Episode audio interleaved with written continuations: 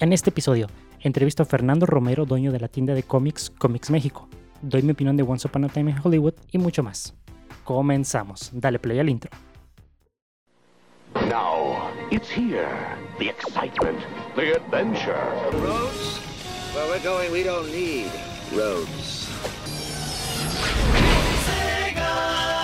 I'll be back. I'm Batman. Now, you're playing with power. Hello there.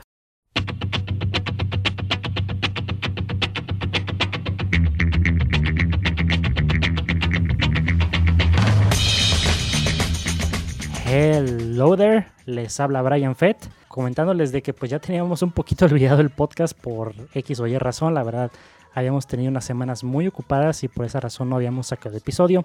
Les quiero comentar que Hello there va a cambiar un poquito la estructura de- del podcast en el sentido de que ahora le voy a dar un enfoque un poquito más hacia las entrevistas con personas que se dedican a, un, a una profesión dentro del rubro geek, ya sea artistas, este, dueños de tiendas de cómics, como será el caso del día de hoy, eh, pintores, no sé, va a haber muchos, muchas personas muy interesantes con quien conversar y ya me van a estar escuchando a mí más seguido y más prominentemente, ya que Carlos Ren, por algunas razones, este, pues ya no va a poder asistir muchas veces al, al podcast. Pero eso no quiere decir que vamos a quitar las mesas redondas, las discusiones, eh, la discusión de noticias. De repente vamos a tener invitados, ya conocen ustedes también a Ceci.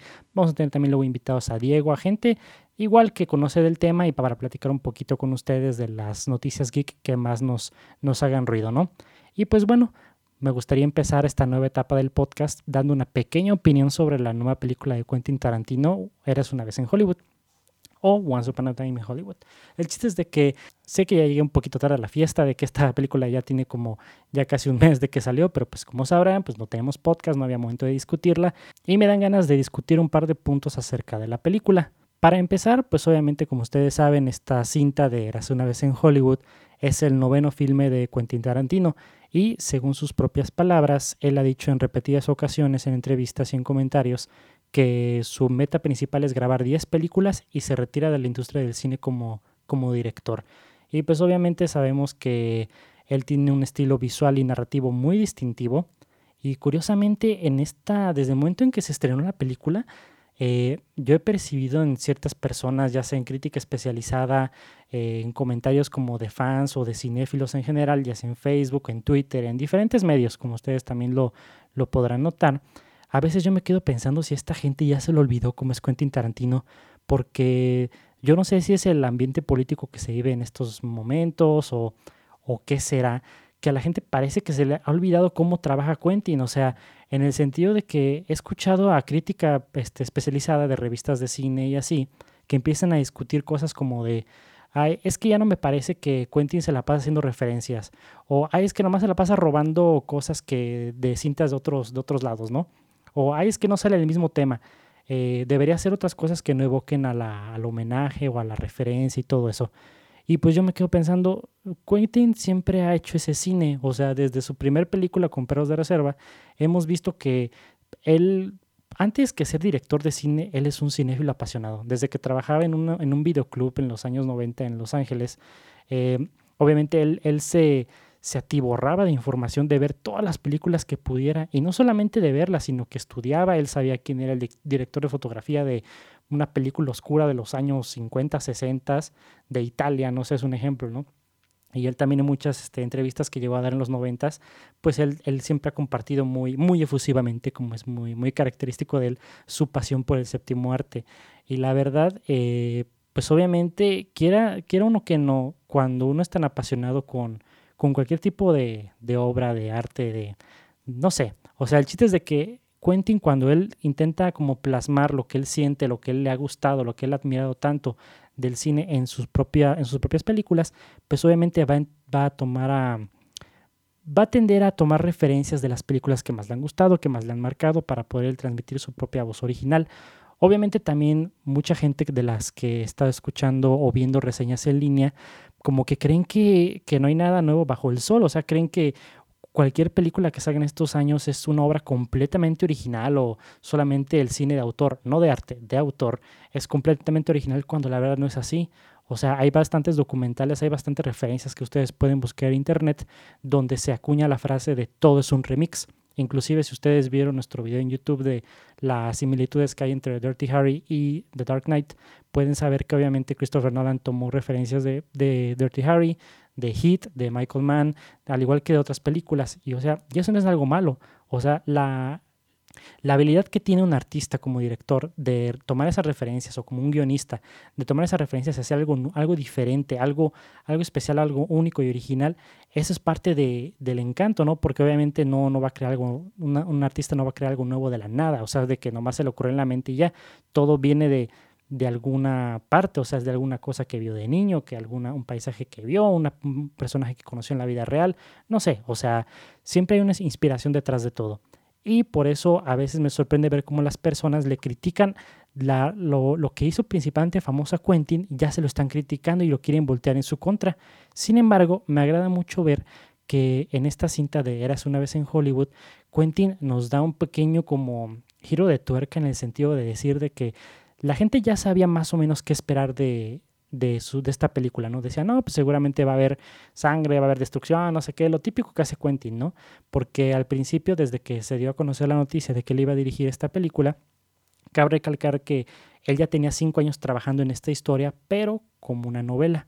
Este, mientras Quentin decidía qué hacer porque sentía que la historia se alargaba mucho y no sabía luego qué hacer con ella, sentía que para hacerle justicia al Hollywood de los años 60, que es con la, etapa, la, etapa, la época donde él se, se crió, pues la justicia más, lo más adecuado que tenía que hacer él era hacerlo una película.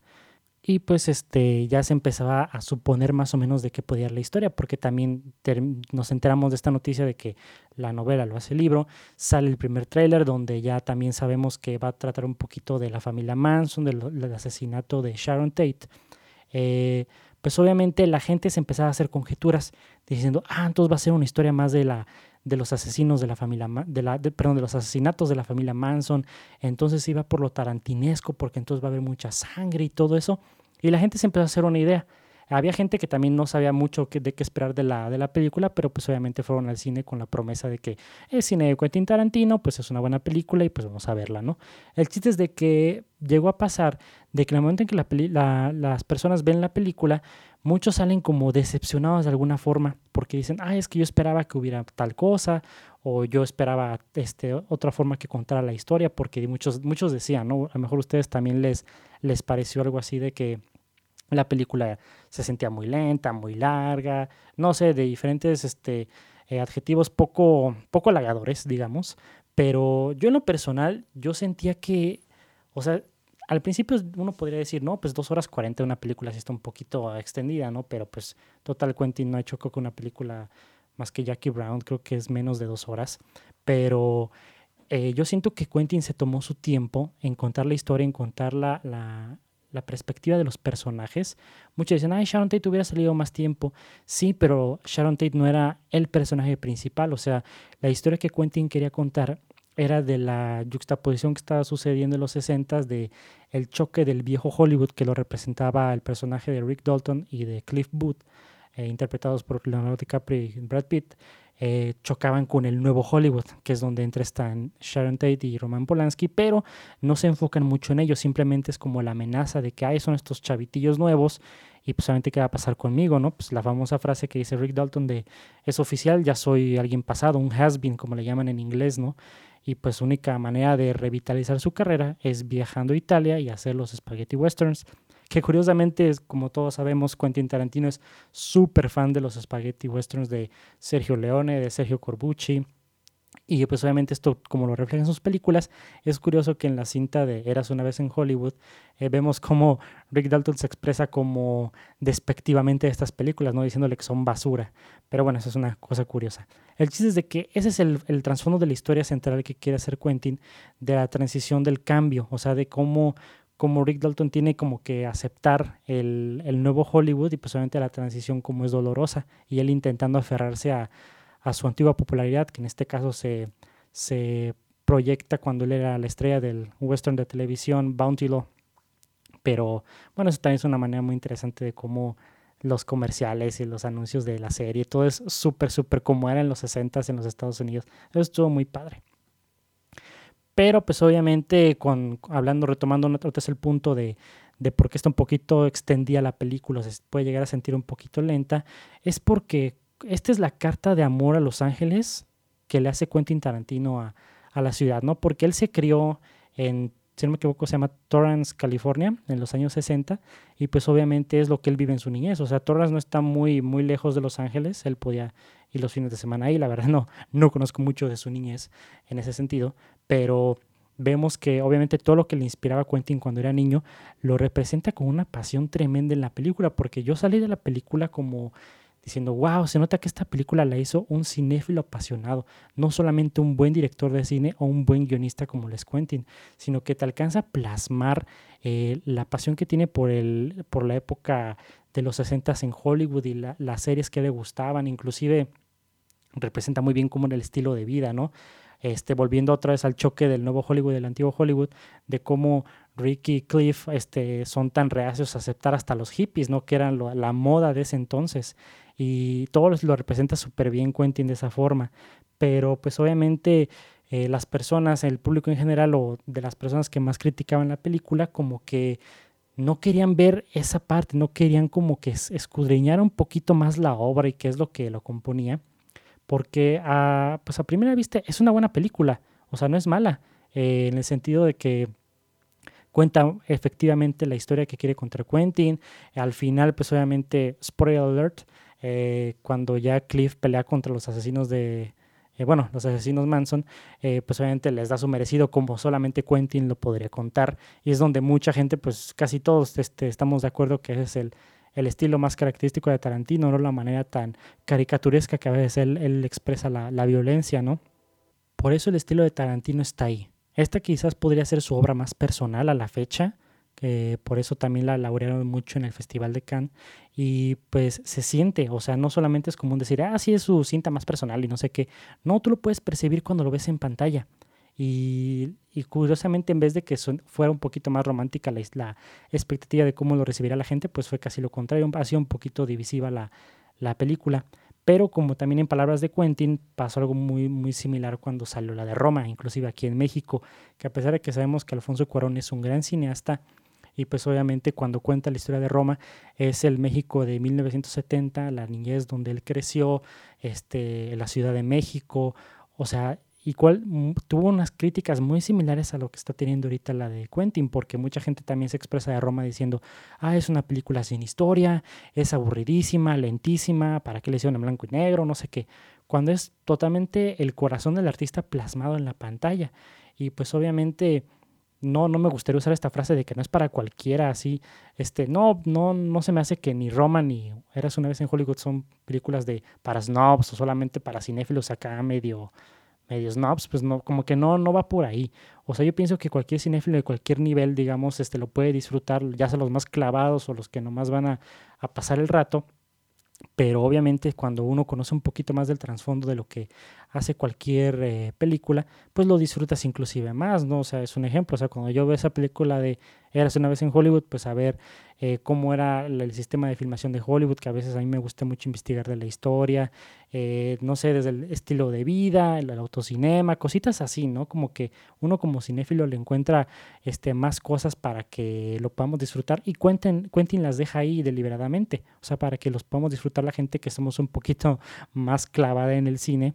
Y pues es alguna, esa opinión que, que yo me gustaría como, que ya estoy expresando más bien, de la película que no es para que sea una obra incomprendida, simplemente es como para que nos demos cuenta y como que seamos un poquito más este, observadores en ese sentido, que no solamente nos centremos a la cultura del criticar nomás por criticar, o de que si vemos que algo es popular, de repente va a salir el único y detergente diciendo, no, es que no está muy bueno, que no sé qué.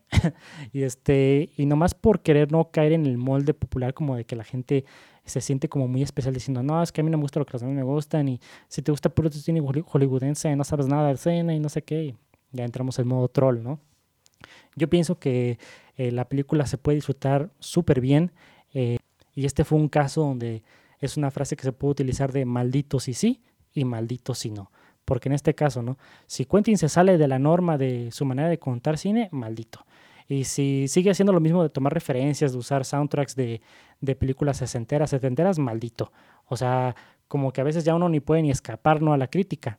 Yo siento que esta película va a madurar bien, va a recordarse en los siguientes años como igual como la cinta más personal de Tarantino, donde se atrevió a probar algo diferente y funcionó porque es, vuelvo a repetir, su corazón plasmado de, de lo que le gustaba, su pasión por el cine, todo eso plasmado en la pantalla, ¿no? Y obviamente, pues ya me fui mucho con Tarantino, pero obviamente las actuaciones de Leo DiCaprio, de Brad Pitt, de Margot Robbie, por tan poquito que sea, son bastante notorias y bastante buenas. O sea, la verdad, Quentin tiene un ojo para el casting cañón y se nota en esta película. Y el diseño de producción, ni se diga. O sea, se recrea fielmente eh, Los Ángeles de los años 60. Igual la fotografía de Robert Richardson, o sea, es increíble también cómo eh, ya deja un poquito los key lights que a lo mejor lo, distinguen tanto a, Robert, ¿no? Pero la fotografía funciona de una manera también increíble en esta película.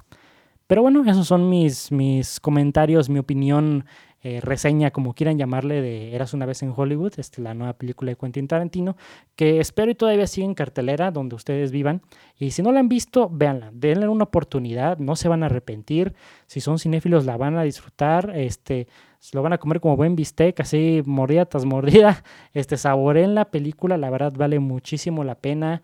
Eh, vuelvo a decir lo mismo, o sea, que no esperen una matanza como Bastardo sin Gloria, pero esperen una, una historia súper bien contada, como solamente Quentin podría contar una historia de este estilo.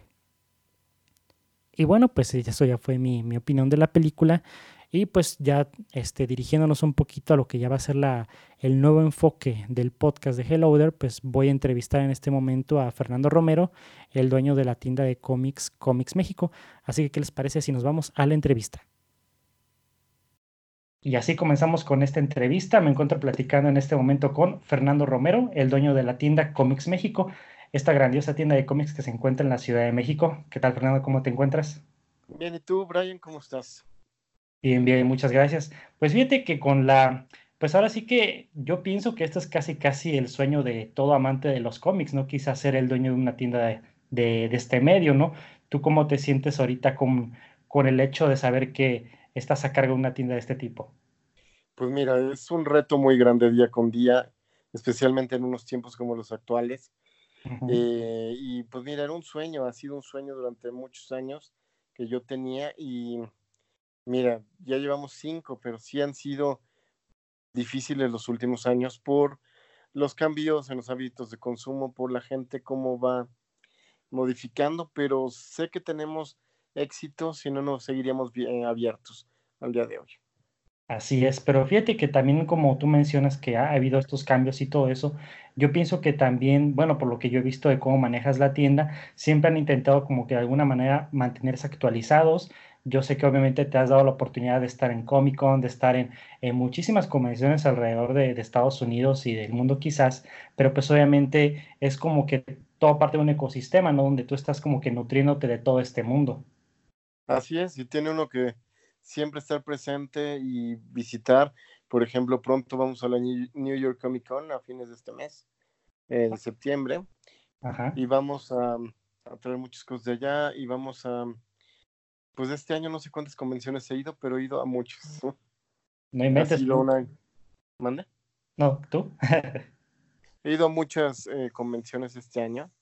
Ha sido un año que pues he conocido algunas que nunca creí conocer, como la de Denver, como la de, Phoenix, pero pues mira, poco a poco viendo lo que cada convención aporta, pues uno le aprende para visitar eventos que nunca, cuáles visitar y cuáles no.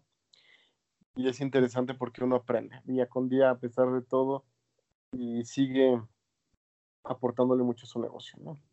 Qué bueno, y así debe de ser. Y mira, yo pienso que para dar un poquito más de contexto y que la gente conozca un poquito más a ti de tu negocio, me gustaría preguntarte al principio, Fernando, ¿cuál fue tu, tu primer acercamiento con los cómics? Uy, mira, yo te voy a platicar. Cuando yo era niño, eh, pues mira, mis tíos del lado de mi mamá siempre han, pues leían lo que antes le llamaban cuentos, o sea, había en su casa de La Pequeña Lulú, de Walt Disney, de Condorito y así y siempre yo a su casa y los leía. Y cerca de casa de mi abuela había, eh, hay dos puestos de revistas y me llevaban ahí porque con ese acercamiento que ya tenían, pues a comprar y poco a poco compré, pero no crean, yo no empecé con superhéroes, yo, mis primeros cómics fueron de Archie y así. Años después, los primeros que yo compré de superhéroes en español fueron de Editorial Vid y era cuando enfrente de la primaria donde yo estudiaba había un puestecito de revistas y les llegaba uno y yo se los compré. Yo llegaba y se los compraba y llegó a pasar que alguien me ganó y ya no los conseguí nunca. Uno. Y, y así fue el proceso. Lógicamente, eso duró una etapa de mi vida, yo dejé de comprar y como regresé fue como mucha gente de mi generación, el momento de la muerte de Superman. Mm. Y amigos de mi hermano mayor, eh, ellos eh, compraban cómics en su momento y eh, empezaron a comprar aquí en México y me platicaron que venía la muerte de Superman y todo eso y, y fue en el momento, yo lo quise comprar pero ni dinero tenía pero empecé a comprarlos luego en Sanborns con el regreso de Superman de, y así fue que entré. Y todo fue, ¿no? Pues sí, fue esa época, o sea, fueron, pasé más de 25 años. No, bueno, pero aparte eso está padre porque de alguna forma yo pienso que de cierta forma niveles de fans de cómics nos toca una, una etapa como que muy importante, ¿no? O sea, yo te platico rápido, en mi caso Civil War fue como que el evento grande como de mi adolescencia, ¿no? Pero el hecho de que te haya tocado vivir a ti un evento tan importante y tan mediático como fue en su momento la muerte de Superman, yo pienso que ahora sí que de ninguna otra forma te puede haber cautivado quizás una historia de cómic en ese momento, ¿no? Sí, sí. Sí, sí, sí. Eh, eh, pues eso es lo que hay que hacer. Eh, hay mucha gente entró por esos momentos, igual te puedo decir. Seguro mucha gente por la película ahorita de Infinity War, Infinity, perdón, Endgame, mucha gente entró buscando las historias o los personajes. Así es. ya no tanto por la historia publicada en papel, pero por lo menos esa fue mi introducción al medio y ya, pues ya llovió. no, pero está bien, ya como quiera, ya, ya tienes más conocimiento de todo. Y mira, tomando como línea esto, entonces, ¿cuál, es, cuál sería como tu género favorito de los cómics o quizás tus cómics preferidos, Fernando? Pues mira, yo te puedo decir, en tantos años, yo empecé leyendo cómics de Superman y luego me fui yendo por cómics, me gustó mucho Batman en ese momento. Eh, fue la época que salió, a mí me tocó ver Kingdom Come en impresión cuando salió. Eh, y también me tocó ver pues Crepúsculo Esmeralda, todos esos en el momento que salieron a la venta. Pero yo te puedo decir, yo creo que las mejores historias que yo había leído, yo creo que han sido épocas de Batman. Épocas de Batman, yo creo que han sido las historias. No, sí, claro. Y aparte, bueno, también como tomando en, cuenta lo que me estás comentando ahorita, pues obviamente todo mundo, independientemente si conocemos los, el medio de los superhéroes o del cómic en sí, ya sea por una película, por una serie de televisión, o en muchos de nosotros como casos como contigo y en mi caso también de que conocimos que el cómic por primera vez cuando nos regalaron un, ejemplar o algo así, pues obviamente uno se hace fan al principio del cómic, pero tú que ya tienes una que te dedican a vender este, este medio especializado, pues te quiero preguntar, ¿qué has aprendido del negocio del cómic en México, ya que tú eres dueño de una tienda de cómics? Pues mira, es que tienes que aguantar contra viento y marea, yo creo que es lo más importante. Eh, no al primer temblor caes, eh, porque eso pasa, ya ha pasado este año, el medio en México ha cambiado mucho por la situación económica del país que tú lo has visto. Eh, muchas tiendas han cerrado, pero muchas como nunca desde que yo tengo noticia. Eh, o sea, tú lo has vivido ya en Celaya, eh, tú lo has oído, yo creo, de, historias. Unos han sido por problemas en la administración, por así decirlo. Otros ha sido por porque ya no pudieron aguantar. Tenían demasiadas deudas y hijos que comer y ya no podían y otros por otras circunstancias, pero eh, pues el medio está cambiando, ha sido muy complicado, pero pues mira, eh, yo creo lo más importante, aguantar, pero también adaptarse a los tiempos, no es lo mismo tiempos, eh, antes no había ni lugares donde conseguir cómics, hoy si tú vendes en español, pues te compite Sanborns, te compite el puesto de la esquina, te compite la comercial, todo lugar donde pueda haber un, una revista. Por eso mi tienda se volvió más especializada de lo que era, ¿no? Ajá. Nosotros ya hace tiempo, por esta razón, ya no vendemos casi en español, Mm, porque lo hace, pues te- eh, para competirle al de la esquina, pues, pues el, el mismo revista te puede, la puedes encontrar en 50 lugares en esta ciudad, 200, ¿no? Así es, o sea, no es tu mercado ya. No es el mercado y no puedes competir. Ajá. Realmente eh, puedes competir más en otro mercado de coleccionables de cómic más especializados y ahí es donde entras, ¿no? Entonces, ¿cuál sería la clave que tú estás viendo ahorita, Fernando, de por la razón quizás de por qué tu tienda se ha mantenido relevante a pesar de lo que me estás comentando ahorita de la Por competencia? ser tan- únicos, ser únicos, ser únicos.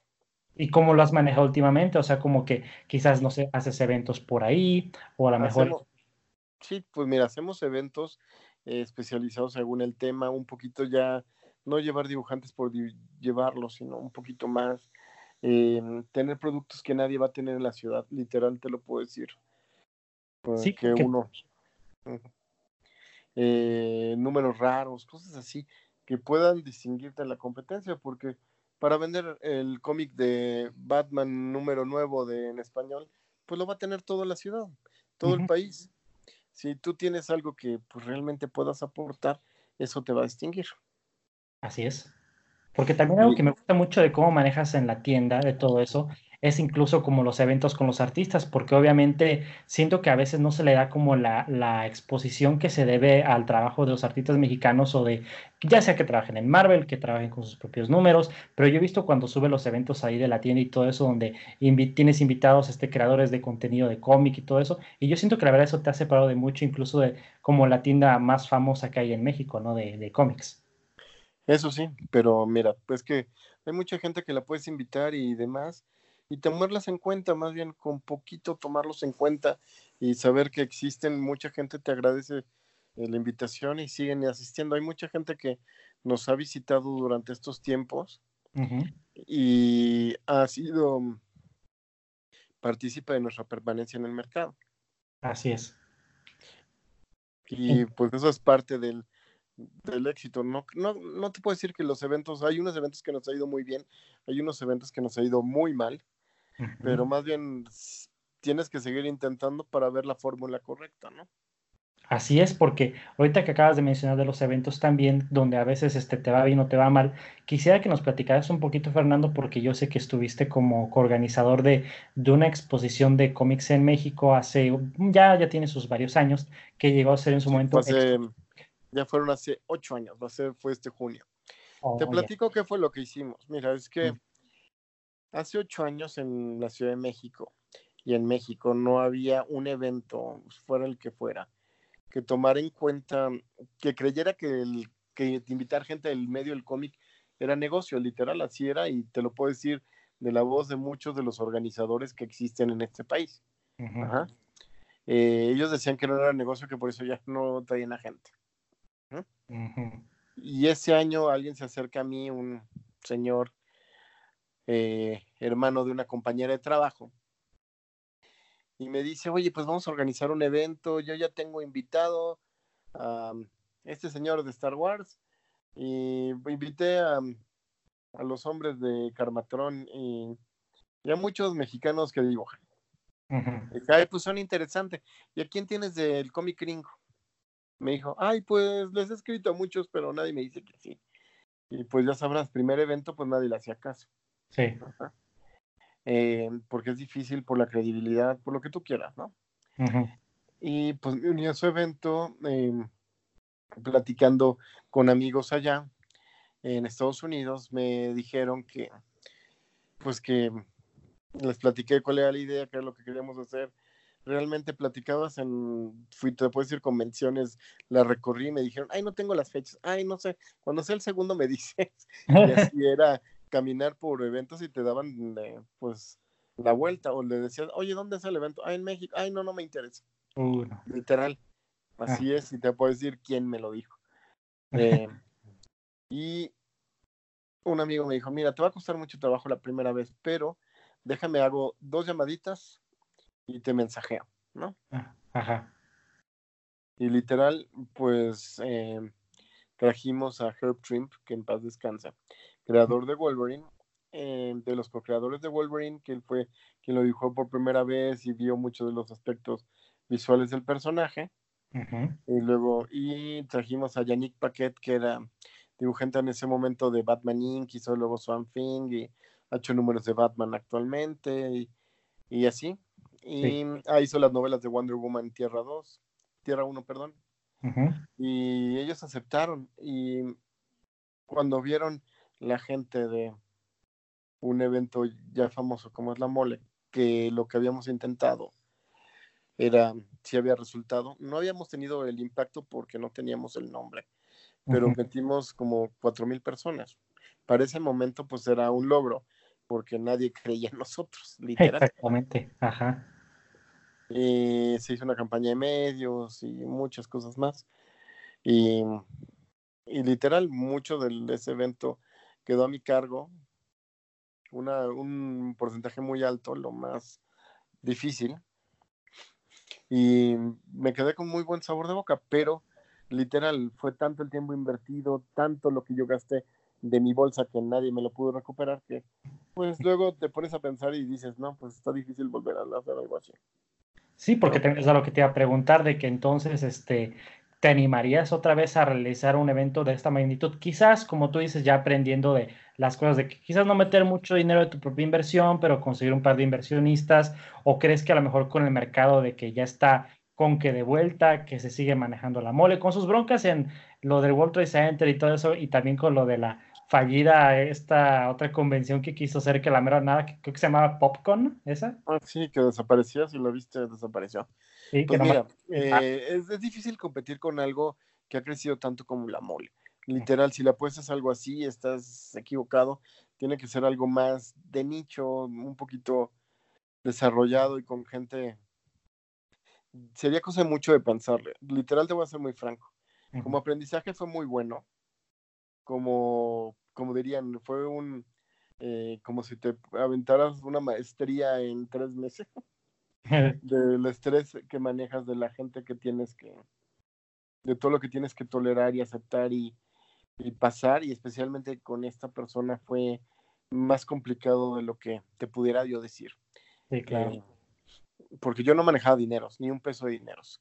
Y cuando te das cuenta todas las burradas que se hicieron, eh, eh, y, y más detalles, pero no quiero hablar más por porque no sabemos a quién llegue. Exactamente. Mejor Eh, pero es, es un literal, me costaría a mí mucho trabajo volver a intentar sentarme en, eh, en ver hacer un evento similar. No creo que yo me animara por el momento. Literal es muy cansado. sí. Por eso yo respeto a mucho a la gente que va, eh, a todos los organizadores que ya tienen un teje y maneje. Eh, pero volver a hacer algo así, hijos, no sé. Pero Tendría mira, que ser algo, tendría que ser algo en su momento que, que me aportara más que eh, a mi vida que lo que hoy está, ¿no? así. Sí, Real, porque literal, no tengo, no sé si tenga la capacidad de aceptar tanto estrés. no, hay ciertos, hay ciertos momentos en la vida donde dices, eso ya no es para mí, ya que mejor otro chavitillo se lo aviente, porque ya es mucha, mucha carga, ¿no? Sí, eso sí. Pero mira, nunca digas de esta agua no beberé porque quién sabe. Ajá. Pero mira, quién sabe, o sea, como tú dices, este, a lo mejor en un futuro te invitan como colaborador de nicho, de otra convención o algo así, porque como sabes, obviamente en Estados Unidos no solamente existen las Comic Con, existe la convención que de los juegos de mesa, que de Harry Potter, que no sé qué, o sea, eventualmente yo pienso que... Pero realmente hay que reconocerlo. Yo tengo una expertise que no es de, de Harry Potter, ¿no? Sí, ajá.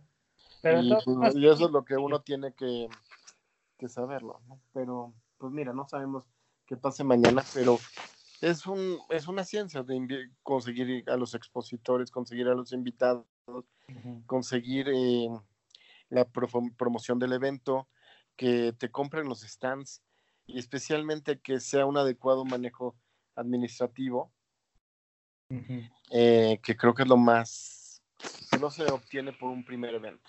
Eso es un hecho. Tiene Sí. que ser eh, con base en el tiempo y, y la ganancia y que la gente te vaya conociendo, cosa que pues en ese evento no se logra.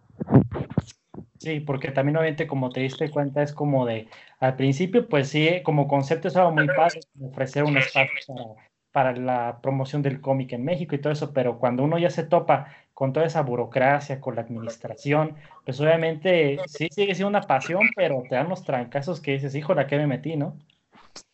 Eh, sí, y esa es parte de lo que de lo que lo que pasa y, y también lo que uno pega pe- peca por novato. Ajá.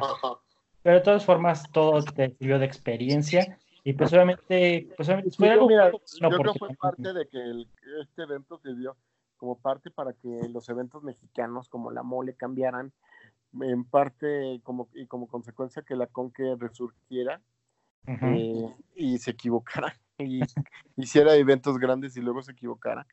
Eh, pero hay que reconocerlo que por lo menos puse mi granito de arena para que el medio cambiara. ¿no? Sí, porque es lo que te iba a decir de que yo de las opiniones que yo empecé a encontrar de cuando fue en su momento el cómic, yo no encontraba muchas cosas negativas, a lo mejor decían, ay, hubieran invitado a otra gente, pero la verdad, yo como que la, la opinión en general de la gente que fue al evento fue bastante positiva, yo por eso como que dije, ah, bueno, espero con ansias el siguiente evento para poder ir, ¿no? Porque en su momento no pude ir, pero pues obviamente yo pienso que se quedó con un buen sabor de boca también para la gente que fue. Pues sí, así fue, pero mira, la situación eh, es que un evento de esos para que hubiera sido negocio, pues tenía que haber sido dado ganancias y pues la gente con que yo estaba rodeada en ese momento no era la gente propia para poder hacer un segundo evento. Así es. Y ahora sí que pues ni modo, de todo se aprende. De todo se aprende y pues mira, a seguirle. Eh, y pues mira, bien que mal, parte de eso no estaría, hoy no tendría una tienda si esa enseñanza no me lo hubiera dado un evento como esos, ¿no? Bueno, y también retomando lo de la tienda, me gustaría preguntarte, Fernando, entonces, ¿qué crees que pueda aportar una tienda como la tuya al fan mexicano? Porque obviamente habíamos hablado de que hay gente que se va al Sanborns, que se va al puesto de revistas. ¿Qué crees que tu tienda como le puede aportar a la cultura del cómic en México? Pues mira, eh, nosotros en qué nos caracterizamos. Eh, tenemos muchas cosas que no vas a encontrar en un lugar común, como ediciones exclusivas, portadas variantes, primeras apariciones. Y últimamente hemos estado haciendo también sets de las historias completas. O sea, si imagínate que quieres juntar eh, Civil War y te falta, lo quieres no tener en compendio, si los números, sino los números originales, pues tenemos eso. Eh, tenemos ese tipo de productos, más aparte números clásicos, números especiales, eh, variantes eh, y cómics nuevos, también compendio, ya sabes. Y, y últimamente también el producto que mucha gente tiene, que son los Funko Pops Ah, sí. eh, y demás, pero tenemos de todo un poco y cosas que pues literal no vas a ver en otra tienda en México. Sí, porque mira, yo te puedo decir experiencia propia cuando te he llegado a comprar y todo eso, ya en convenciones o por ahí este, en línea, digamos.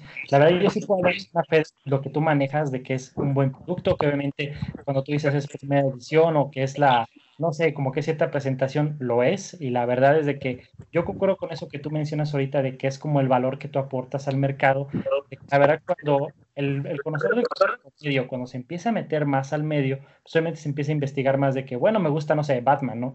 Y conoce a lo mejor las historias de Televisa. Empieza a querer meterse más y descubre cosas como Nightfall, The Killing Joke y todo eso, pues obviamente va a querer estar como conseguir esas historias quizás en, en físico y obviamente ya se dirigiría con alguien como tú, porque obviamente sabemos que Televisa de repente puede llegar a imprimir un compendio de esas historias, pero si quiere como la, la versión original que salió en el, en el año que salió, pues obviamente se dirige con una tienda especializada como la tuya.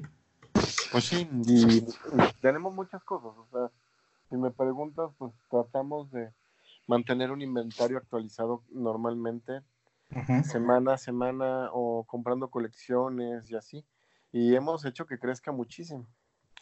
Eh, literal, yo creo si algo- hace mucho no ves nuestro inventario, te vas a sorprender, ¿no? No, sí, aparte con eso, porque también yo sé que la cartera va a empezar a sudar frío porque sabe que ya va a ser usado todo el dinero. Pero entonces, tomando ya también como, como referencia a lo que comentamos ahorita de las historias, me gustaría que nos dieras un poquito tu opinión, Fernando, de para las personas que quizás están empezando a meter un poquito ¿Qué los... historias? A ver. ¿Qué historias serían esenciales para un primer lector?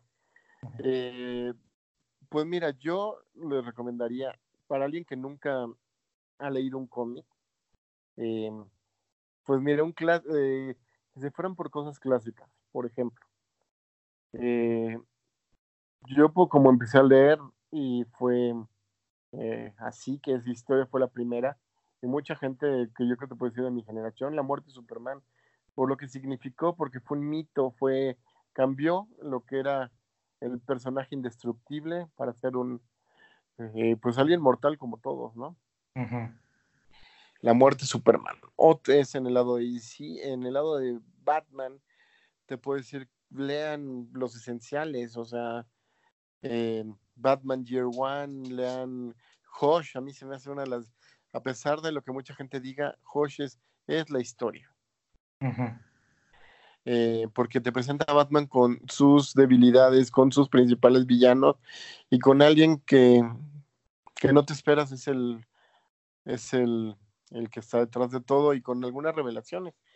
Aparte, se me hace mucho mejor Hosh en, en novela que en el que en la película animada que apenas sacaron, ¿no? ¿Qué, qué crees que esa no la he visto? Entonces, la verdad, no vale tanto la pena la película. Tiene un final muy diferente y otro cambio que tú vas a decir, ah, ¿y esto Ok. qué? Eh, ¿Cuál otro? Eh, te recomiendo mucho cheques eh, del lado de Marvel, ahora sí. Pues lo clásico, Civil War, pues es un, tú lo puedes decir, es una historia que movió. Los héroes también se pueden equivocar y pelearse entre ellos. Eh, también te puedo decir, lean eh, historias clásicas de Spider-Man, como un Maximum Carnage, siempre va a ser algo que a los fans los sorprendió, ¿no? Y a, si te gusta Spider-Man, eso, un Craven Last Hunt, eh, de Daredevil, leer, pues una de las mejores historias que yo he leído. En su principio a mí me gustó mucho El demonio en la botella de Kevin Smith y Joe Quesada o me gustó mucho Man Without Fear de, de, de este Frank Miller y yo, John Romita, o de los X-Men, eh, pues de- regresando a lo clásico, a Fénix Obscuro, pues es, es una historia clásica o Días del Futuro Pasado de parte de los X-Men. Y si le sigues rascando, hay miles y miles de historias por donde te puedes ir. Yo te sigo diciendo, Linterna Verde a mí me gustaba, su- yo le empecé a leer con Crepúsculo Esmeralda y dije, ay, ¿esto qué es? ¿Por qué un héroe lo vuelven malo y demás? Pero Sí. formaron un Kyle Reiner que a mí me gustó mucho y, y toda la época de Geoff Jones de Linterna Verde, empezando por Green Lantern Rebirth, se me hace eh, de las mejores historias que puede haber, ¿no? Sí, una joya el trabajo de Geoff Jones en esa que ya después terminó con los New 52, ¿verdad? Pero de, hecho sí, yo también fíjate que comentando así rápido Linterna Verde, también ese es de mis héroes favoritos que a veces quizás no tiene mucho, como que la gente nomás se fija por la mala película que tuvo con Ryan Reynolds y dicen, ay, pues qué historia interesante de tener este cuate, ¿no? Pero si se metían más, como tú dices, a escarbarle, a descubrir las historias que componen la, la mitología de estos personajes, se van a encontrar con estas sorpresas tan gratas, ¿no? Sí, así pasa. Pero, pues mira, eh, cuando uno lee un personaje, ve, quiere ver su mejor historia y yo creo que hay mucho de dónde leer y Geoff Jones es un genio para ese tipo de historias, para que creas en los personajes que nadie pelaba. Así es. Y bueno, me gustaría hacerte entonces ya la última pregunta, Fernando. Este, que pues con esto queremos también platicar un poquito luego a cada invitado que venga al podcast, que sería que hablando de cómics, hablando de películas, de todo esto, me gustaría preguntarte, si pudieras vivir en un universo ficticio, ¿en cuál sería? Ay, pues, es, es una historia, es una eh, pregunta muy difícil, pero si fuera, ay, me gustaría vivir en algo así como Astro City, en alguna historia similar.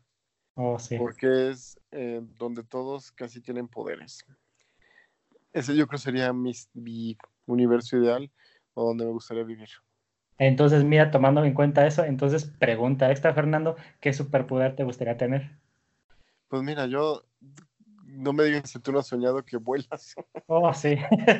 Llegar a cualquier lado sin tráfico, de volada. No, que sí que vuelas y que sientes que das un brinco y, y vuelas. Ajá. Sí, porque obviamente cuántas, cosas, ajá, cuántas cosas se nos solucionarían de la vida con ese poder, ¿no? Pero, pero está muy padre, o sea, porque como quiera ya con, con estas cositas que a lo mejor este, uno podría decir, no, pues cómo, cómo me imagino viviendo en ese mundo, pues yo pienso que habla mucho también luego de nuestras personalidades, todo eso. Ok. Sí, pero eh, sería yo creo el poder esencial de que me gustaría tener, eh, pero pues mira, en este mundo no es. Lamentablemente. Pues bueno, Fernando, me gustaría agradecerte por tu participación en este podcast, no sin antes que nos pudieras comentar a todos los que estamos aquí presentes o los que están escuchando más bien el podcast, dónde te pueden contactar para este, visitar tu tienda, saber si manejas este, compras en línea. A ver, platícanos. Mira, nosotros estamos ubicados en Avenida Revolución número 50, Colonia Escandón, en la Ciudad de México. Eh, y estamos en nuestros datos de contacto es Comics México, búsquenos en Facebook. Les va a aparecer ahí un ojo, que, ese es el, logo de la tienda, ustedes lo verán. Eh, también en Comics México en Twitter y arroba Comics México 1 en Instagram, que ese es el, eh, ¿cómo se llama? El Instagram de la tienda. Y así hacemos eh, envíos a toda la República, incluso al extranjero, dependiendo el producto. Eh, y pues nos pueden escribir y, ver que si algo que anden buscando lo, lo tenemos y ya les podemos dar un presupuesto. Perfecto. Pues sí, nuevamente te agradezco, Fernando. Ya saben, para todos los que acaban de escuchar cómo contactar a Fernando y a su tienda de Comics México, saben que están en buenas manos, que que obviamente van a encontrar material de buena calidad, buenos cómics y obviamente como comentó varias veces Fernando, que obviamente cuando él va a las convenciones se trae material exclusivo, así que obviamente no tienen que esperarse a un día a viajar a San Diego o a New York o a donde sea para las convenciones de allá, sino que obviamente estén al pendientes de lo que estén subiendo al catálogo de la página y ustedes podrán conseguir su pieza preferida que ellos consigan de esas convenciones. Pues bueno, Fernando. Muchísimas gracias por el, tu tiempo y, y estamos para servirlos a todos. Muchísimas gracias, Fernando. Nos vemos. Hasta luego. Hasta luego.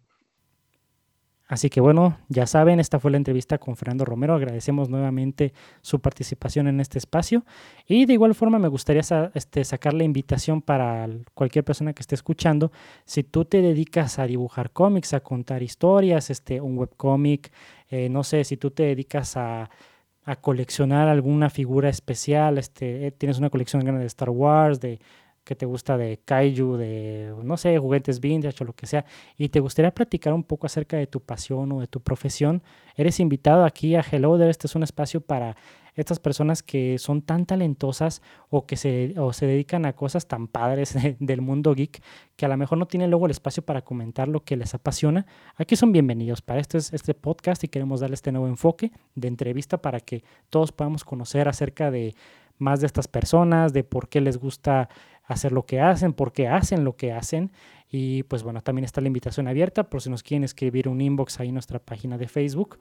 Eh, también obviamente para recordarles que nos pueden seguir en Facebook, en Instagram, en Twitter, que ya creo que ya vamos a rebasar los 10 seguidores. este, pero pues también queda ahí para que nos sigan y no se pierdan nada de los eh, las noticias, de los memes, de los, este, los detrás de cámaras, la magia del cine, que ya también estamos empezando esos posts de cómo se hacen las películas. Y pues obviamente nos vayamos nutriendo día con día de, de las cosas geek, de las cosas que nos gustan a nosotros, ya sea de cine, cómics, juguetes, lo que sea. Para eso es la página también. Y pues bueno, eso sería todo por el día de hoy. Eh, me despido de ustedes agradeciéndoles nuevamente por escuchar este podcast. Yo soy Brian Fett. Hasta la próxima.